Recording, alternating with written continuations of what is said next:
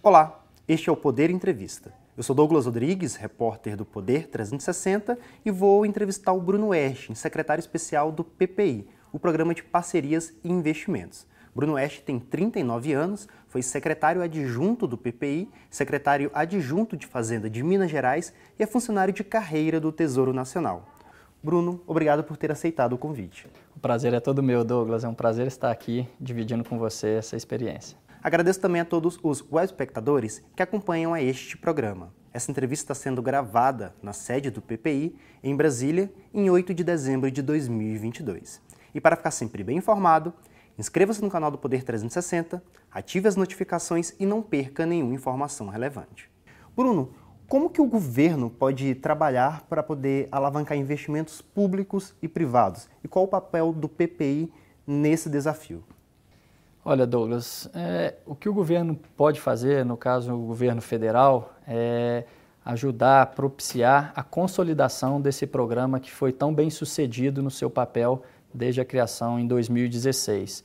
E no caso dos governos locais, também ter como um PPI como exemplo e, na medida do possível, ou fazer uma estruturação centralizada como a do PPI, ou quando não, tem, não faz sentido pela escala, contar com apoio do PPI, porque nós aqui também fazemos uma série de cooperação para fomentar a desestatização, as concessões e as PPPs em nível subnacional. Então, acho que é isso. Um primeiro papel central para o governo ajudar eh, em alavancar a infraestrutura é ter uma unidade central como o PPI, eh, ajudando a fomentar e estruturar os projetos.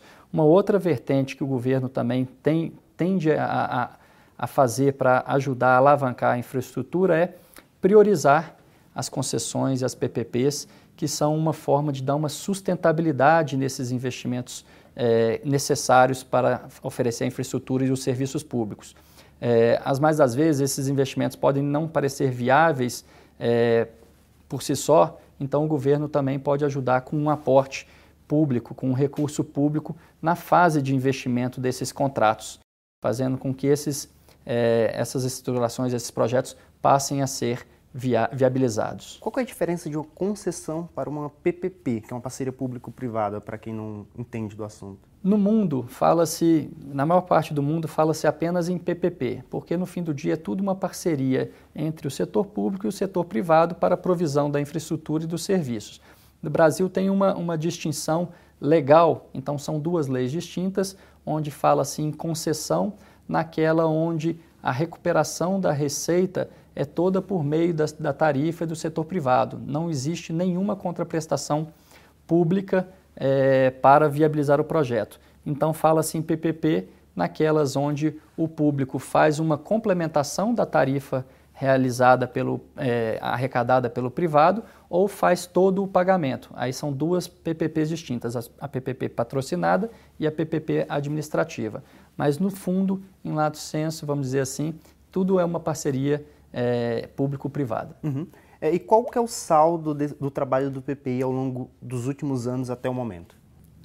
Olha, o grande, o grande ponto positivo, a grande externalidade positiva é, do PPI nesse tempo foi desmistificar vários assuntos, vários é, dilemas, que, mitos que a sociedade tinha e, de fato, consolidar a, a realidade de que, promovendo uma desestatização, é capaz, é, a gente pode deixar o Estado mais presente, a gente pode fazer com que o Estado ofereça mais aos cidadãos. Então, esse acho que é o grande saldo positivo.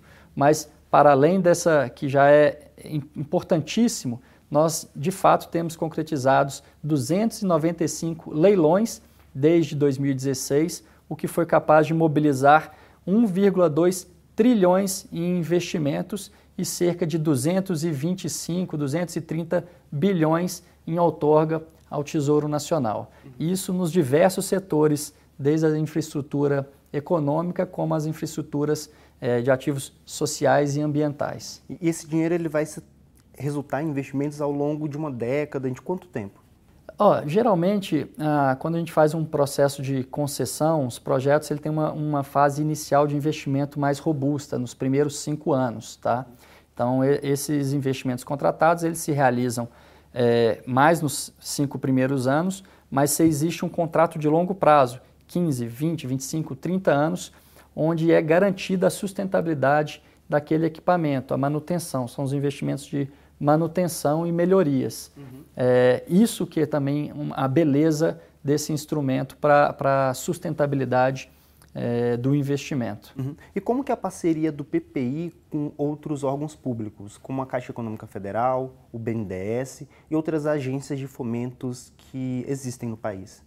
É, a estruturação ela nunca ocorre por um, por um gabinete isolado, vamos dizer assim. Ela tem que contar com um apoio amplo de expertos, vamos dizer assim, de uma expertise ampla.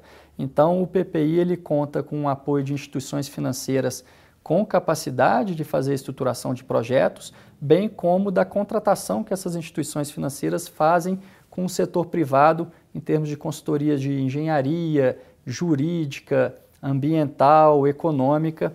É, então, o PPI ele atua assim, fomentando essas instituições é, estruturadoras de projetos, que a gente chama de fábricas de projetos.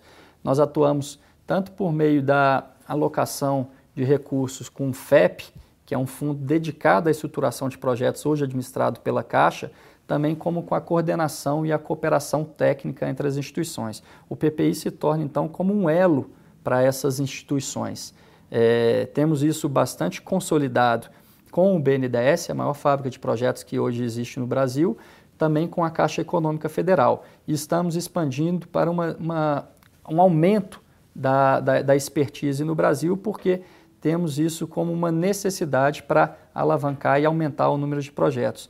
Então buscamos aí parceria, por exemplo, com os bancos de desenvolvimento regionais, é, como o BDMG em Minas Gerais, como o BRDE no extremo sul, é, agências de fomentos é, no Nordeste, enfim, uma série de, de, de potenciais estruturadores, alguns já consolidados, mas que precisam ainda se alavancar. É, o PPI entra com um papel muito importante fomentando essas instituições. E o que, que o novo governo poderia fazer para poder continuar com essa trajetória de atrair investimentos? É, se eu puder comentar também sobre na área de infraestrutura social, que o futuro governo vem comentando que tem bastante interesse em alavancar. Um, acho que é de fato consolidar o PPI como um programa de, de Estado, como uma unidade central, é, reconhecida a importância por organismos multilaterais, por exemplo, que também temos muitas cooperações, da necessidade dessa, dessa visão central na estruturação de projetos. É, e aí ele pode sim fomentar tanto o uso desses recursos já alocados para a estruturação de projetos, como também usado de, de seus recursos públicos para fomentar um CAPEX, um investimento inicial é, para as áreas sociais. Nós estamos falando aí da, da, de creches, que tem vários equipamentos parados quando foram realizados de forma de contratação direta pelo setor público e que o novo governo pode dar um foco na área de saúde, educação, etc., usar esse instrumento e tentando extrair da iniciativa privada, do parceiro privado, o que ele tem de melhor para a provisão de serviços públicos e extrair do parceiro público também aquilo que ele pode oferecer de melhor para a sociedade. E chega ao final essa edição do Poder Entrevista. Em nome do jornal digital Poder 360, eu agradeço ao Bruno Oeste. Douglas, foi um prazer conversar com você e com todos os seus web espectadores. Muito obrigado. Agradeço também a todos os web espectadores que assistiram a este programa. Essa entrevista foi gravada na sede do PPI, em Brasília, em 8 de dezembro de 2022.